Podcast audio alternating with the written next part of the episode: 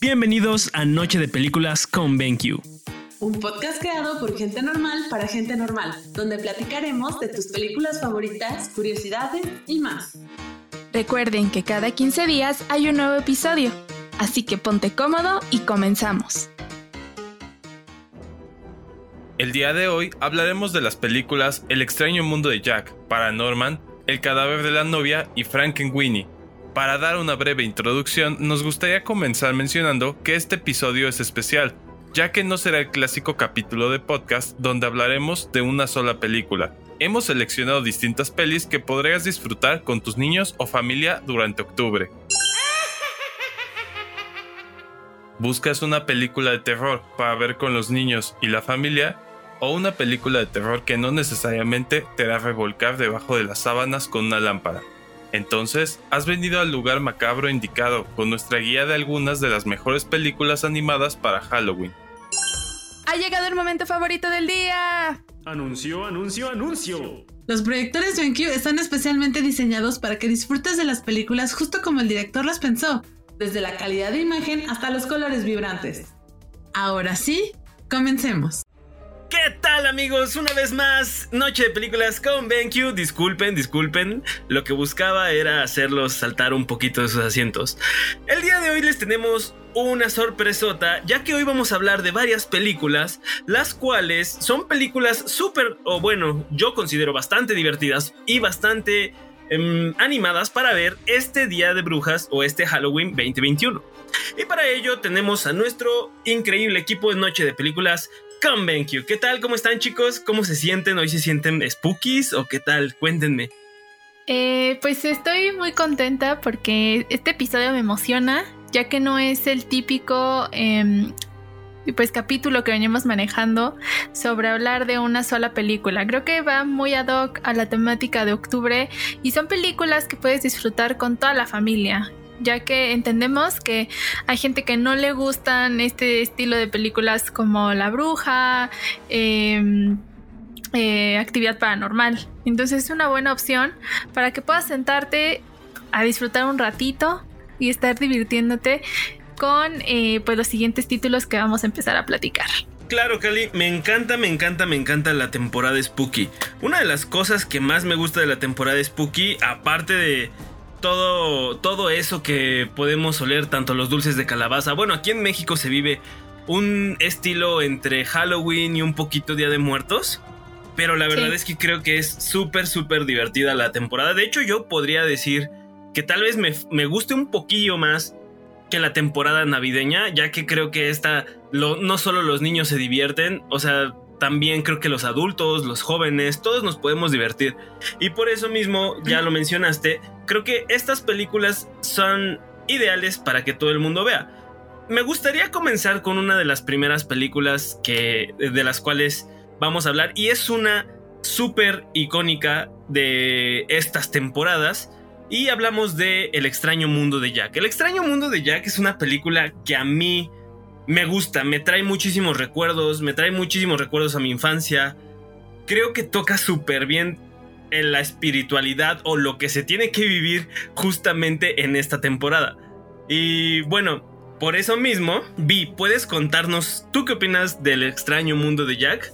Pues es como, como que marcó un antes y un después, o sea, no es como que, como que porque sea o sea, porque tú la ves y no tiene, como que es timeless. Y aparte, pues es, es literal, es, esa marcó así como el principio del trend de todas estas películas animadas en stop motion, una tras otra, tras otra, tras otra, con este feeling como, como Halloweenesco, como así, o sea, básicamente no, no porque ya sea una película viejita, este, le podemos robar su, su mérito, pues, o sea, la verdad es que pues marcó como, como tendencia, fue la primera de muchas.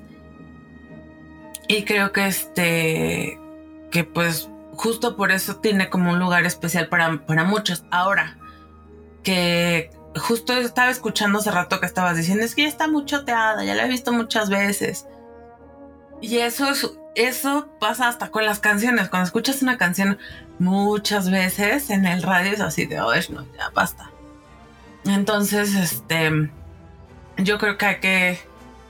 Pero, o sea, ahorita, por ejemplo, ya la gente no, no está tan obsesionada con eso ah, para Halloween como antes. Mm, creo que ya es como...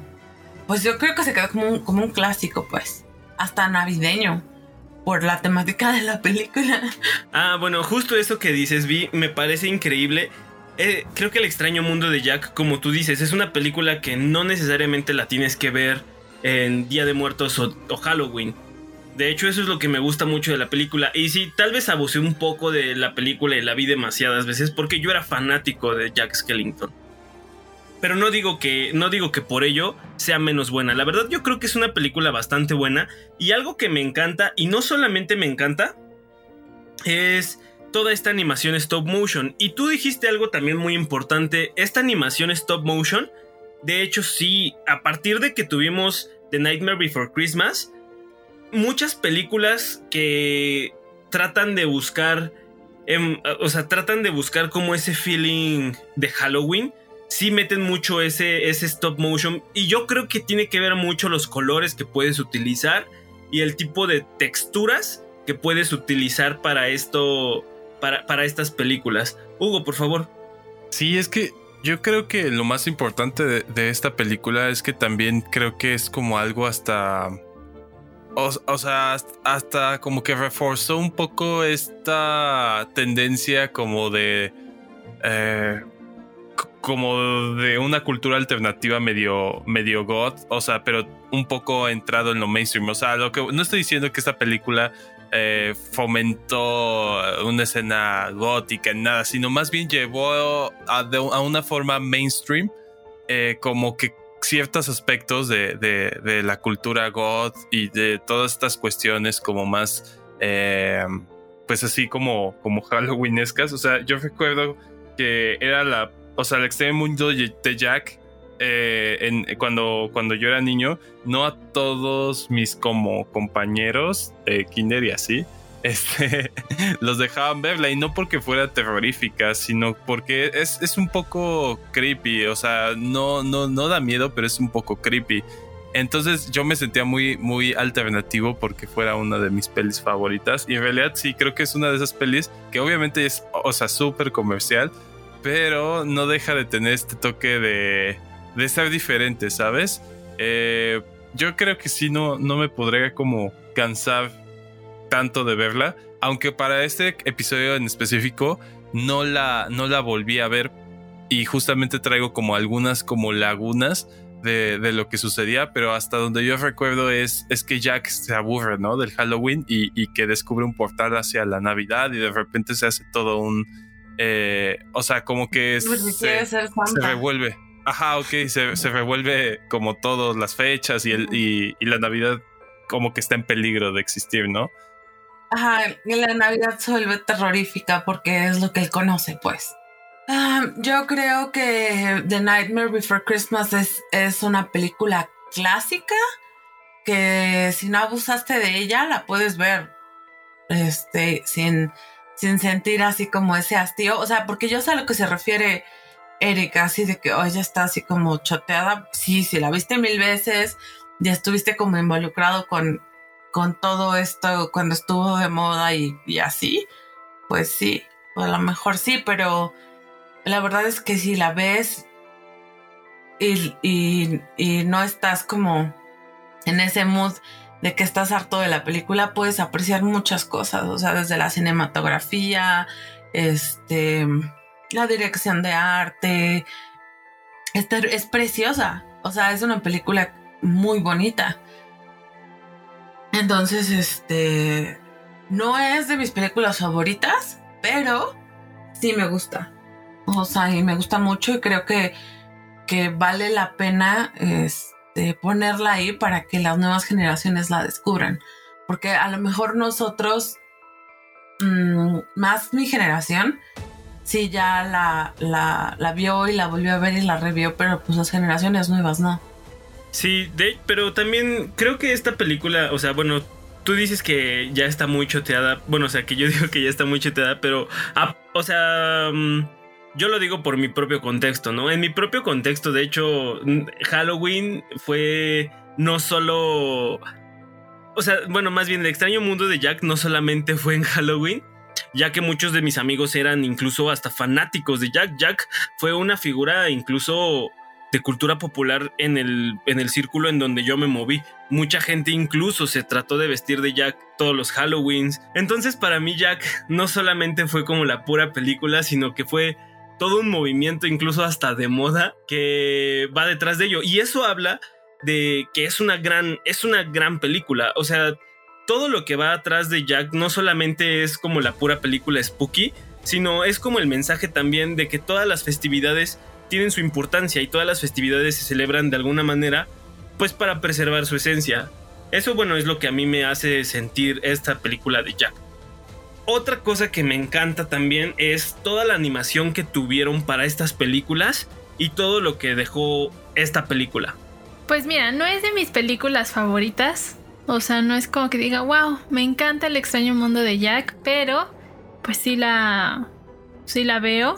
En especial en estas fechas que es octubre o diciembre. O sea, no puede faltar. Es un clásico ya. Entonces, eh, está muy padre, o sea, justo lo que menciona Beat. Eh, tiene unas escenas muy bonitas. La manera en que se realizó también está espectacular. Y ya forma parte de eh, toda esta cultura de, de octubre. O sea, si tú buscas Halloween, Día de Muertos, es seguro que te sale Jack, ¿no? Entonces el impacto que tuvo cuando, cuando salió, pues fue muy bueno, o sea que, que ya es pues parte de nosotros, ¿no? Y, y está padre que la gente, bueno, las nuevas generaciones la conozcan porque pues al final también tiene un mensaje, o sea, y eso es lo que me gusta, que no nada más es para que veas qué bonita se ve, sino también el mensaje que tiene, como Jack entiende que pues lo suyo es Halloween y ahí tiene que estar. Y no, y no meterse con otras celebraciones, no sé, o sea, la manera en que retrataron todo eso es, es algo muy interesante. Y también creo que a lo largo de todo el podcast, las películas que, de las que vamos a hablar, todas, todas tienen una enseñanza, no nada más eh, el extraño mundo de Jack. Creo que otra cosa también que es muy bonita de esta película es, no me dejarán mentir, el soundtrack. Toda la, toda ah, la, toda la música que Danny Elfan, yo, yo, a mí, en lo personal, algo que me gusta mucho de las películas es su ambientación musical. Y me encanta mucho la colaboración que muchas veces ha tenido Tim Burton con, todas esta, con toda esta colaboración con Danny Elfan. La música de Danny Elfan es algo increíble porque reflejan muy bien como ese, ese sentimiento de algo entre dramático pero romántico y a la vez también no llega a ser feliz, sino como que sigue manteniendo cierto drama. Eh, eh, algo, algo de ahí me gusta. Lo he escuchado en El joven manos de tijera, lo he escuchado con El extraño mundo de Jack, lo he escuchado con El cadáver de la novia y siempre, siempre, siempre tiene ese feeling como como de, es, de una temporada prenavideña. Y esa temporada prenavideña justamente es Halloween. Entonces, me encanta. A mí me encanta la música de Elfman.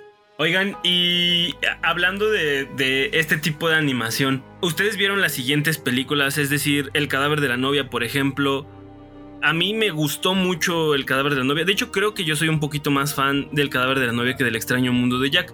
Aunque tal vez tenga que ver un poquito lo que menciona Vi. Tal vez yo la vi igual de grande, igual que tú, Cali. Pero a mí, a mí me gusta un poquito más el cadáver de la novia. Fíjate que me gusta, pero sí tengo ahí un tema. No, no con el hecho de la animación, nada por el estilo, sino con los personajes, como que luego me desesperan mucho. O sea, sí me dan ganas como luego de cachetearlas. Así, ay, me desesperan demasiado que sean tan. Ay, es que no lo puedo tener. No lo amo. Ay, no puedo con eso. Eso me causa. Ah. Pero está muy bonita. O sea, me gusta mucho eh, cómo hicieron a, la novia, o sea, al cadáver de la novia. Está muy bonito. Los colores, los colores de esa película me parecen espectaculares. Estos tonos azules. no sé, y la música, ay no, la música es hermosa, me encanta porque hasta tiene ese ritmo y la cantas. De hecho, creo que la música en El cadáver de la novia me gusta todavía más que la de Jack. La de Jack sí me gusta, o sea, me gusta, me encanta la música, pero la del cadáver de la novia me fascinaba, o sea, es que es porque ajá, exactamente, ya ni siquiera tiene como este vibe tan no sé cómo explicarlo, cuando meten como tipo blues, jazz, uff, que, están como en el, en el barcillo, luego también cuando tocan el piano, o sea, creo que tienen una muy buena mezcla de música, de no solo un género y de no solo un estilo. De hecho, yo creo que el cadáver de la novia fue la... Como que fue esta oportunidad que quiso darse Tim Burton para resignificar como el extraño mundo de Jack, o sea, como para una generación más reciente, que en este caso éramos nosotros. Eh, y sí me dio risa lo que dice Cali porque es totalmente cierto. Creo que Víctor es como el primer personaje soft boy que, que existe. O sea, como que este tipo tibio, soft, o sea, sensible. Este, ya después se super explotó ese, ese tipo de personajes, pero este, sí, a, a mí sí me gusta. De hecho, no sé si pueda compararlas. Creo que son como muy distintas, como en, en varios aspectos. Este, yo sí tal vez prefiero un poco Jack, pero es más bien como por la nostalgia. Pues es que básicamente son muchos años después. Creo que sería un error decir que son iguales nada más porque comparten el, estilo, o sea, por, porque las dos son stop motion. Sin embargo, obviamente, pues Tim Burton no se podría, o sea, nadie que se dedica a algo creativo se queda estancado. Eh, es obvio que, que, hubo una evolución y, y, no, por, no porque una haya pasado después que la otra es mejor que la otra, simplemente pues son diferentes. Sí, tienes razón. O sea, tal vez no se pueden comparar. Creo que hay mucha diferencia entre. O sea, pues son 12 años de diferencia entre película y película. Y 12 años de ganancias que sí tuvo el, eh, este, el extraño mundo de Jack, ¿no? El extraño mundo de Jack, pues, así como lo mencionamos el día de hoy, después de. Eh, de casi. casi 20 años después. O sea, quiere decir que. No es cierto, 20 años. Casi 30 años, o sea, eh, seguimos hablando de una película eh, que pues, fue icónica. Entonces, obviamente, ya teniendo toda esta ganancia primeriza, pues después lo único que sigue es seguir creciendo y ya, ya se ve que empieza a avanzar este estilo de Tim Burton y que comienza a dar más frutos, ¿no? Yo no soy fan, fan así, fan from hell de Tim Burton, pero sí me gustan muchas cosas.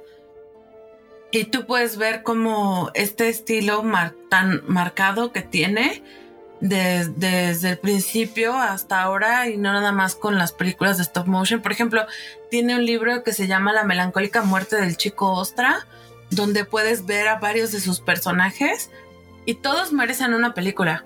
Y todos tienen esta tendencia este emo slash terrorífica que lo, que lo caracteriza ya regresando, por ejemplo, al cadáver de la novia, algo que sí me gusta muchísimo es que aquí sí se nota que fue muchísimo más planeada la película. Bueno, no planeada, pero tiene muchísimo más Presupuesto. contraste. Presupuesto, exactamente. Dinero. Hay más Ajá. dineros por ahí.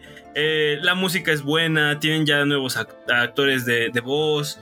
Eh, toda la idea también está súper buena. A mí me gusta muchísimo que, se, que esté en una época victoriana y que los principales este, personajes sean Víctor y Victoria. me gusta un buen que siempre sea así de sencillo para que no te hagas bolas. También, pues me gusta mucho todo este tema de la. de. del afterlife. Me gusta mucho cómo lo tocan. O sea, cómo tocan la muerte como algo que a todos nos pasa. Realmente no es algo de lo que podamos correr y le tenemos mucho miedo a todas estas figuras como desde Frankenstein, tipo zombies o cosas parecidas de que revivan y nos maten. Pero siendo muy honestos, ¿por qué alguien que falleció siendo tu familiar y te queriéndote va a regresar a, a matarte o a cobrar venganza de algo, ¿sabes? Y justamente a eso va el cadáver de la novia.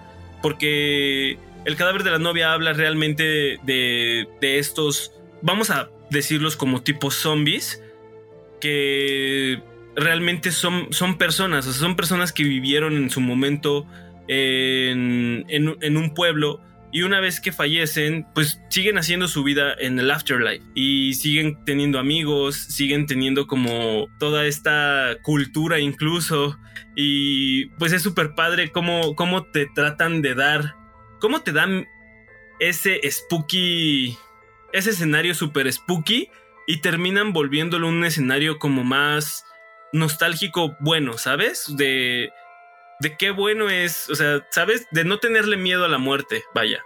Yo creo que cuando eres niño no captas esa parte, o sea, para cuando eres niño es más bien lo que llegas a entender o llegas a procesar es esta parte del cautionary tale o, o más bien como, como un cuento que, que tiene una moraleja en la que te está diciendo que no debes de confiar en, en, las personas nada más porque sí, ¿me explico? O sea, más bien cuando eres niño es más, es, va, lo entiendes o lo procesas más desde la parte de, de que no tienes por qué confiar al 100% en una persona nada más porque es linda y buena, es como, como no recibas dulces de extraños, pues. O sea, es como, como ve esta, esta chica por, por, por quererse casar y por, y por dejarse llevar por, por este otro, pues terminó muerta y bla, bla. O sea, como que todo esto, como dice Hugo, lo que está hablando Eric, que lo procesas hasta que eres un adulto y ya tienes cierto grado de inteligencia emocional, pero cuando eres niño, eso no lo procesas. O sea, yo creo que más bien para los niños es este punto de no confíes en todo el mundo no, y, y cuídate, pues. Pues no sé, yo tal vez la vi desde un lado un poco más romántico incluso cuando la vi. Ah, aunque yo sí quería que Emily se quedara con este Víctor. La verdad, siendo muy honesto, yo quería que Emily se quedara con Víctor porque se me, el personaje de Emily a mí se me hacía increíble. Se me hacía así súper buena onda, súper atenta. Lo único malo es que estaba medio putrefacta, pero... Pero de ahí en fuera se le cayó un ojo, se le cayó un ojo. no tenía No, una sí, pierna y un brazo. Emily era encantadora. Era encantadora. Aunque quién sabe, tal vez ya en la vida real era, este, podría ser alguien algo un poco posesivo, ¿no? De manipuladora, ¿no? Sí, tóxica. Tóxica podría llegar a ser. La, la, mm, la otra chica, la que sí estaba viva, ¿cómo se llama? Victoria, ¿no? Victoria, sí. Ajá, ella a mí me caía muy mal. No, no, no soporto a su personaje.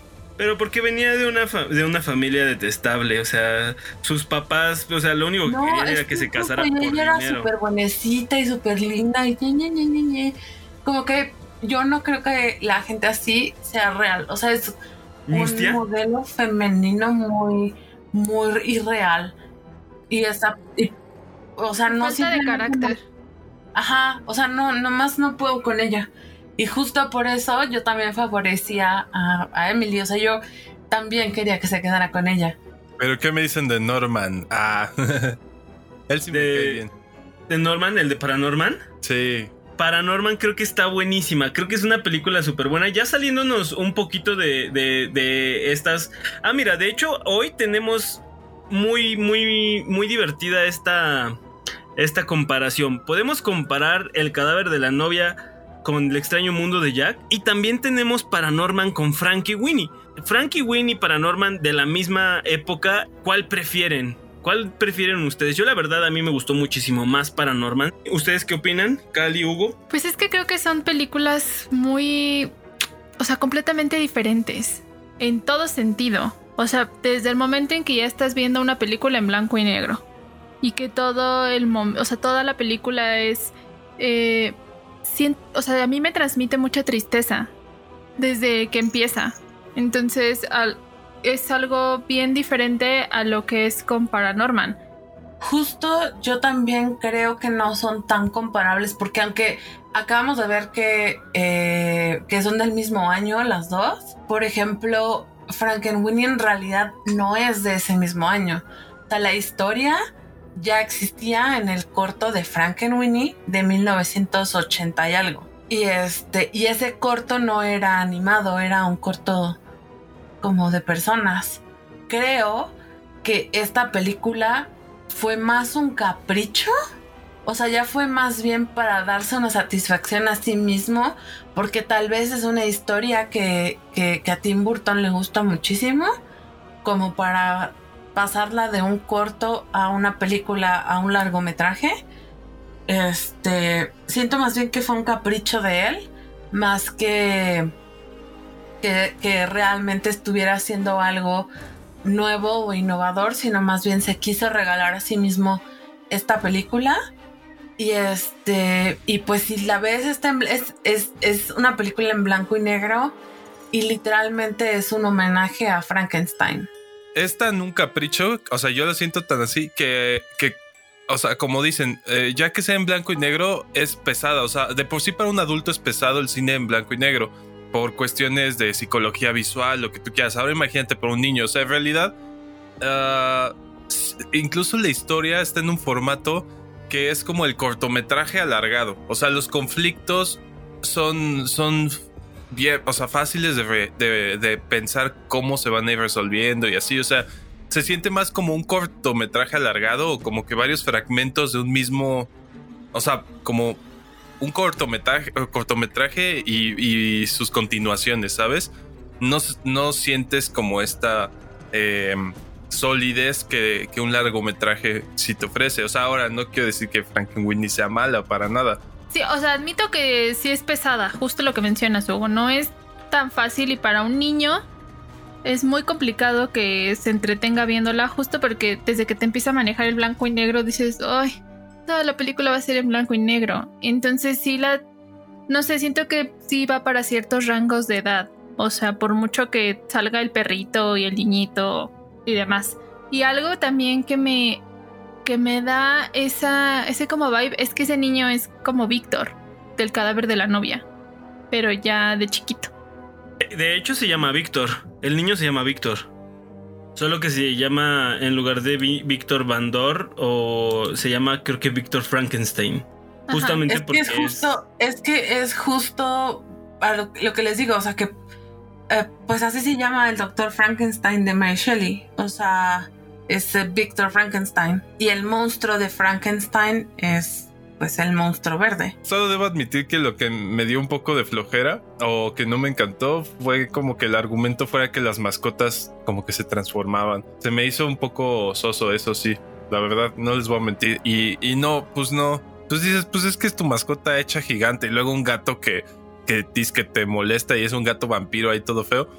O sea, Sparky, que es el perrito, sí es un amor y lo, lo amas. Pero fuera de eso, como que creo que a mí lo que me pierde un poco de esta peli es que el argumento sea que tus mascotas como que se vuelven locas y gigantes y, y quieran como, como irse en contra tuya. Como que eso sí se me hizo un, poquito... Eh, creo que podías dar más Tim Burton. Pero los personajes a mí me perturban. Eso sí, el único que se ve medio normal es Víctor. Pero de ahí en fuera todos los niños son raritos. O sea, por ejemplo, la niña esa que todo el tiempo tiene los ojos abiertos, esa sí me da miedo con su gato feo. Y el que me desespera muchísimo es el niñito este jorobado. ¡Oh! Horrible. O sea, le quería pegar. Es horrible ese, ese como como el Igor, ¿no? Sí, está feo. sí, no, de hecho yo creo que sí ese es el tributo a Igor. Fuera de Víctor, todos los niñitos son raros. Pero pues Víctor también es raro. O sea, revive a su perro. Si no, eso es más raro. Si eso no es raro. sí, exacto, exacto. Pero yo no veo lo raro. O sea, es un niño inteligente y todos los demás. Ajá, pero igual es raro. Con la o sea, con los otros niños también son inteligentes a su propia su propia manera. O sea, sí es, es diferente. Edgar, por ejemplo, a mí me parece un gran personaje. Concuerdo mucho con ustedes. La verdad es que a mí sí me gusta mucho la película también de Winnie Aunque no es mi favorita. Debo admitir que de las tres que hemos hablado al día de hoy de Tim Burton, mi favorita es El cadáver de la novia y todo se lo debo a esa música peculiar.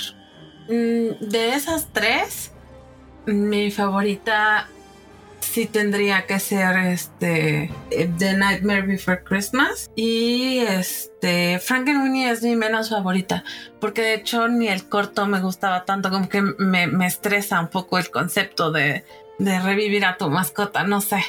Y por ejemplo ahora que ya tenemos un poco más de contraste con Tim Burton ¿Ustedes qué prefieren o qué, qué, sienten que es mejor? ¿Las películas live action de Tim Burton o las películas stop motion de Tim Burton? Live action. Sí, totalmente. Creo que el stop motion más bien es un recurso artístico que a él le gusta mucho, como esta, o sea, es, es un artista, o sea, 360, ¿sabes? Y yo creo que esta producción tan artesanal que es el stop motion, creo que es más bien como su capricho, pero así para que quedes impactado y yo quedo más impactado con películas live action de, de Tim Burton. Ay, yo no sé. Creo que las de stop motion. ¿Qué tipo de producciones de Tim Burton te parecen más increíbles? O sea, porque aunque justo yo, yo concuerdo al 100% con Hugo. Porque aunque el producir una película en stop motion es casi un, un, una artesanía, este, la, la manera en que, en que dirige y, y la el impacto visual que te crea cuando trabaja con, con live action es otro, otro, otra cosa. O sea, Sí, concuerdo también con ustedes. Creo que a mí en lo personal me gustan más los stop motions, pero por todo lo que conlleva, todo lo que hay detrás de que cada figura es diferente, cada cara de las personas es una figura diferente. O sea, eso es lo que más me gusta de las, de las stop motion. Sin embargo, te puedo decir que las películas que más que, que, más padres se ven por los efectos especiales, por la dirección y todo, y la producción, sí son las, las de personas reales. Y ahora que estamos hablando de películas stop motion, ya mencionamos otras dos películas, las cuales no vamos a dejar eh, de lado este día. Y son Coraline y Paranorman. Cuéntenme, ¿cuáles, qué fueron sus, cuáles fueron sus expectativas, este, qué fue lo que las disfrutaron, no las disfrutaron, les gustaron, no les gustaron. Pues mira, yo ya las había visto todas. Y ya más o menos tenía la idea de, de pues, cómo vivir el asunto y me gustan. O sea, no puedo decir que, que hubo una que no me gustara. O sea, pues están muy entretenidas. Eh, algunas, o sea, algunas escenas son divertidas. Entonces, en general para mí, están buenas, están padres y me gustaron las cuatro. Moviéndonos hacia Coraline, por ejemplo, yo creo que aquí como Coraline y Paranorman son del, de los mismos, como de la misma casa productora, creo, ¿no? O algo así. Sí, son... Este, sí. Esas son de las Laika. Dos, creo que son obviamente como Son como más frescas o son... Ajá, o son como más frescas a comparación de... de, las, las narrativas de Tim Burton. Este, obviamente, y, se nota mucho que en, en algunos uh, puntos, pues la inspiración para estas películas pues viene del pasado y de Tim Burton, ¿no? Pero creo que estas tienen una nueva manera de contar las cosas y creo que uh, para las nuevas generaciones están uh, muy bien. Para mí, mi favorita es Caroline. Caroline, Caroline Jones. Sí, sí, sí. Eh, tiene la, la, dosis perfecta de colores. Tiene la dosis perfecta de, de escenarios. O sea, la, la, historia que tiene no es una historia ni muy este, escabrosa, ni tampoco muy infantil. Entonces creo que, creo que algo que me gusta de estas versiones de películas es que no son tan infantiles, o sea, no son 100% infantiles de decir de que son muy inocentes, vaya, sino que tienen ciertas cosas que pueden estar bien rebuscadas, ¿no? Eh, Coraline me gusta mucho, muchísimo por eso. El tema que tocan es un tema que pues sí te da miedo, o sea, imagínate que te tuvieras que quitar los ojos para tener que ponerte botones. Justo eso es lo que iba a decir. Coraline no creo que no sea, uh, que no dé miedo pues la historia. No, no la, no la siento en un punto medio creo que lo que la hace un poco más ligera y tolerable para todos es que es una animación. ¿Les gustaría que hicieran una película live action de alguna de las películas de las cuales hemos hablado al día uh, hasta ahorita? Mm, no. No, uh, creo que no. creo que están mejor así animadas. Sí, no. Es, es que, que algo que es padre cambia. Exactamente, algo que es padre en, en, esto es que el storytelling puede ser muy abierto, o sea, aquí puedes explicar un mundo que no existe sin necesidad de recrearlo por medio de VFX. O sea, aquí lo puedes recrear muchísimo más sencillo. Con plastilina. Exacto, lo puedes hacer. puedes hacer todo lo que tu imaginación se imagine. O sea, válgame la redundancia. O sea, puedes hacer todo. Y el live action sí está muy limitado en que si el factor sorpresa o el factor de los efectos especiales no están bien hechos, pues te llevas una, una decepción, ¿no? O sea, creo que creo que eso es lo que me gusta mucho de este tipo de películas y por eso a eso va eh, atado mi comentario de que por eso creo que me gustan más estas películas de Tim Burton. Porque son películas que no necesariamente tienen que tener buenos efectos especiales o buen maquillista o algo así para adentrarte en la historia. Y también no son no son agresivas como lo que tú dices, Vi. O sea, de alguna manera toda la temática, porque por ejemplo, imagínate que estás no sé, o sea, estás, estás por casarte y de repente alguien te quiere raptar para casarse contigo y es un zombie, o sea, pues claro que daría miedo incluso en la live action, ¿no? Pero te permite como pensar de una manera no tan, no, tan ruino, no tan mala como, pues lo que decíamos, ¿no? ¿Qué tal que está putrefacta? ¿Qué tal que, eh, ¿sabes? O sea, como que te permite meterte un poco más en la fantasía y eso me gusta mucho de estas películas. A mí me gustó mucho eh, Paranorman. Yo no he visto Coraline. No dudo que sea, que sea algo muy padre porque por lo que investigué este estudio Laika, en vez de ser como una... Mm, como de recrear como justamente el stop motion del tipo Tim Burton, que, que es como un sello único, hicieron su propio sello, por así decirlo. Y creo que lo hicieron muy bien porque de hecho hasta su stop motion es visualmente distinto. Y no sé, o sea, no, no sé bien de qué va Coraline. De hecho, la, voy a, la voy a ver. O sea, sí me llamó la atención cuando, cuando salió. Y me suena a que es un poco obscura la, historia.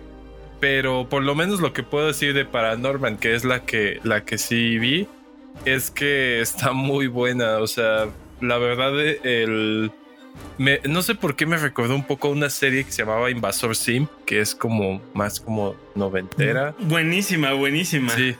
Como Salió una película en Netflix bien chistosa, ¿ya la vieron? No, no, no, he visto la peli de Invasor Sim, pero no sé, Paranorman me recordó un poco a Invasor Sim. Eh, yo creo que por esta onda de que como un poco apocalíptico. Y, o sea, igual aquí está muy padre el cuento de brujas de, de Paranorman. Y y como que hay muchas cosas que te dan risa con un humor blanco, que es difícil que un humor blanco hoy en día dé risa. Y más siendo nosotros, o sea, como, o sea, crecimos con cosas realmente de humor negro, así súper así desquiciadas. Y esta película sí me da risa y tiene un humor blanco. O sea, a mí, a mí me da mucha risa para Norman el, el señor borracho que, eh, o sea, como el homeless que le dice la predicción de las brujas. O sea, es como muy chistoso como un homeless. Es como de, no, es que va a pasar esto y aquello. Y eso es muy normal porque un homeless sí te diría eso, pero lo peor es que sí pasa, o sea, ¿sabes? y que es su tío, ¿no? y que es su tío. Ajá, sí, sí, sí, sí. Sí, yo creo que uh, Paranorman va más hacia la comedia, ¿no? Como comedia de terror. Sí, justo. Más como si fuera, no sé, los Gremlins o algo por el estilo. Ah, como tipo Monster House también. Como ah, Monster House, exacto, como Monster House y así. Este. Y Coraline sí, sí, o sea, sí, sí, es, sí, sí está diseñada para, para, para dar miedo. Ahora, eh, retomando lo que dijo Hugo, se nota muchísimo y es, y es correcto que estos chicos le dieron su propio estilo a, esta animación. en el, lo siento. O sea, que esos chicos le dieron como... Retomando lo que estaba diciendo Hugo, se nota mucho que estos que, pues estos creadores le dieron como su propio estilo al stop motion en vez de, repetir lo que ya conocíamos. Este, y hasta, por ejemplo, Coraline, que está más hacia el terror que hacia la, que la comedia o otro tipo, este, es muy colorida. Aunque, este, sí, yo creo que si esta película lo hubiera imaginado Tim Burton sería, tendría colores más, más fríos.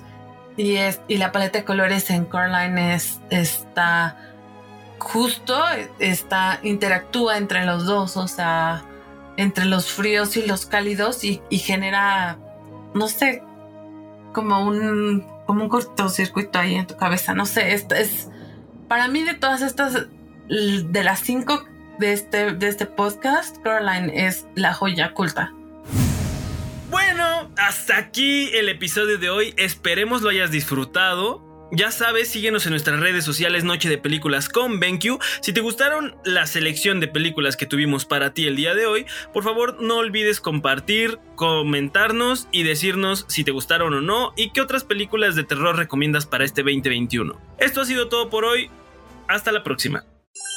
Anuncio, anuncio, anuncio. Y si quieres ver tus pelis como si estuvieras en el cine, los proyectores de cine en casa de BenQ son tu mejor opción.